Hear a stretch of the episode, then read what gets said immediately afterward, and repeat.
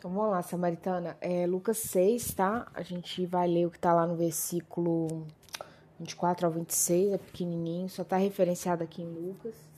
Depois você lê o versículo 20 ao 23, que também tá em Mateus, que Jesus vem falando das bem-aventuranças, né? Bem-aventurança, gente, é feliz. Então, bem-aventurados os pobres, bem-aventurados, né, os que têm fome, bem-aventurados que choram, né? É, bem-aventurados aqueles que forem odiados pelo meu nome. Depois você lê.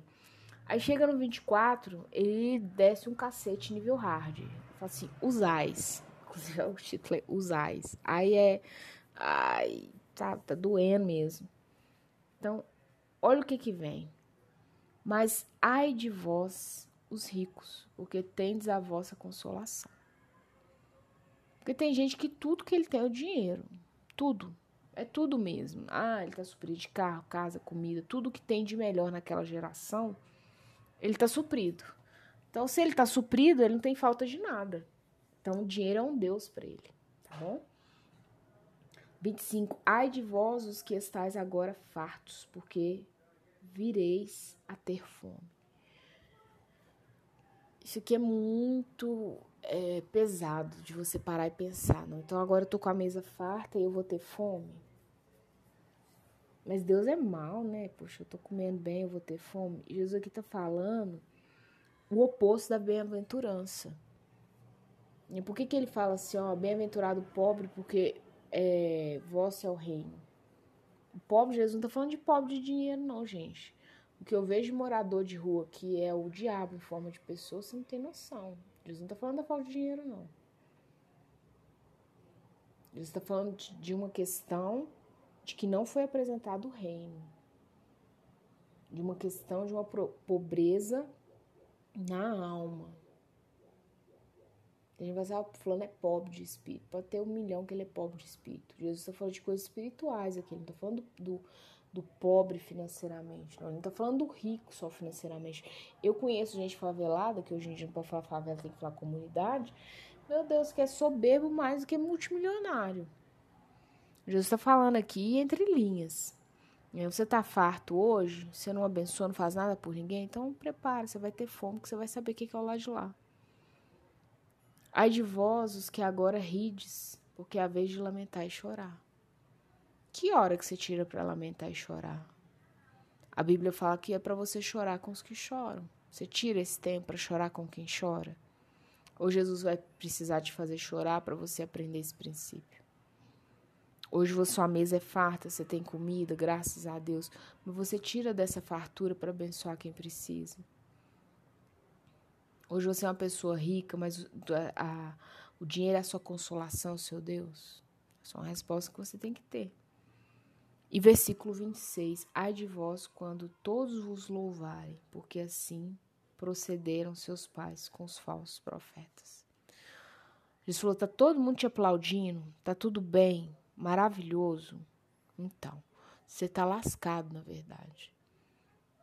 Porque os falsos profetas é os que são bajulados e amados. Então tem dó de você. Se você, samaritana, é uma mulher muito bajulada e amada, você não leva nenhuma pedrada, tem algo de errado. Seus frutos não são bons no reino.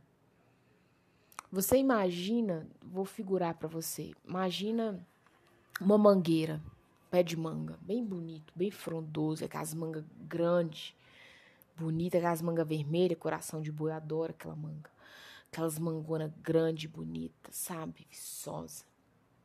Do lado tem um pé cheio de folha também, grande, frondoso, mas tem uma única manga. Quem vai receber a pedrada? Dos meninos da rua. Quem que o povo vai cutucar com bambu pra manga cair? Aqui tem fruto? Então, nunca vi uma árvore sem fruto levar pedrada. Tem gente perversa que também pega árvore sem fruto e regaça ela toda. Desculpa a palavra, mas é mais raro de se enxergar. Que você vê os meninos subir em cima e arrancar galho, puxa galho para tirar uma única manga, que você vê umas atrocidades assim, é com a árvore que tem frutos. Então Jesus está falando assim: os falsos profetas não têm frutos. Por isso que eles estão lá intactos, só recebendo palminhas. Ê, parabéns, que lindo. Eu gosto de ver nesse presente século, agora depois do Covid, né? Assim, muitas coisas se virtualizaram, né? Se tornaram virtuais, principalmente igreja, pregador. Alastrou, né, gente? Coach, pregador, mais tá tendo. Uns que sentam no banquinho, fica falando, né?